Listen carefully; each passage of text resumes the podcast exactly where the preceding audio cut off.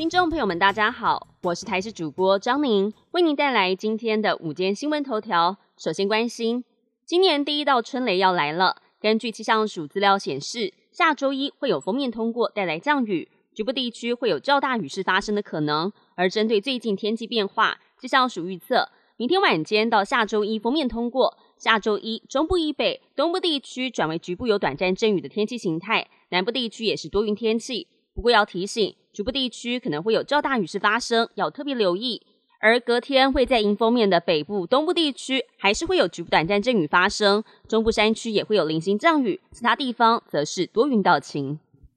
台南市政府卫生局接获台中市食品药物安全处通知，辖内台糖股份有限公司销售的梅花猪肉片检出瘦肉精与规定不符，在昨天派人前往台南柳营厂稽查，发现这项产品不是柳营厂生产。而是台糖畜牧场养殖的猪只，在二零二三年六月七号委托屏东信工实业股份有限公司屠宰，在二零二三年十二月十一号小分切包装，共生产两千七百三十包，已全数售出。卫生局责令要求台糖立即下架回收这一批违规产品，并提供猪只来源牧场相关违规的产品数量，还有下游客户资料，并回报下架回收情况。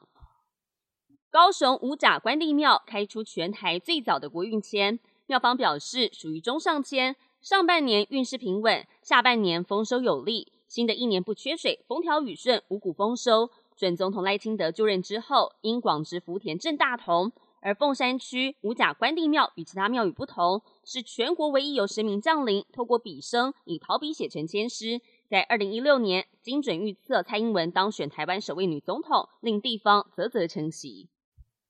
国际焦点要来关心到。亲伊朗武装团体上周末攻击美军驻约旦基地，造成三名士兵死亡之后，美国在二号开始进行大规模报复反击，在叙利亚东部展开轰炸，夺走至少十三条武装分子的性命。美军发布的声明，使用了一百二十五枚精准炸弹，甚至出动战略轰炸机空袭伊拉克跟叙利亚境内由伊朗革命卫队支持的八十五个武装团体作为目标。另外，阵亡的三名士兵遗体也运回德拉瓦的美国空军基地，美国总统拜登亲自迎灵。德国十一座机场的安全工作人员在一号发起大罢工，造成了一千一百架次的航班取消，影响二十万名旅客的行程。机场大厅空荡荡的，有些旅客十分无奈，但有人表态支持。工会要求雇主加薪，弥补通膨造成的荷包漏洞。不过，劳资双方经过了三次协商，都是以失败收场。这一次的一日罢工结束之后，将在五号恢复谈判。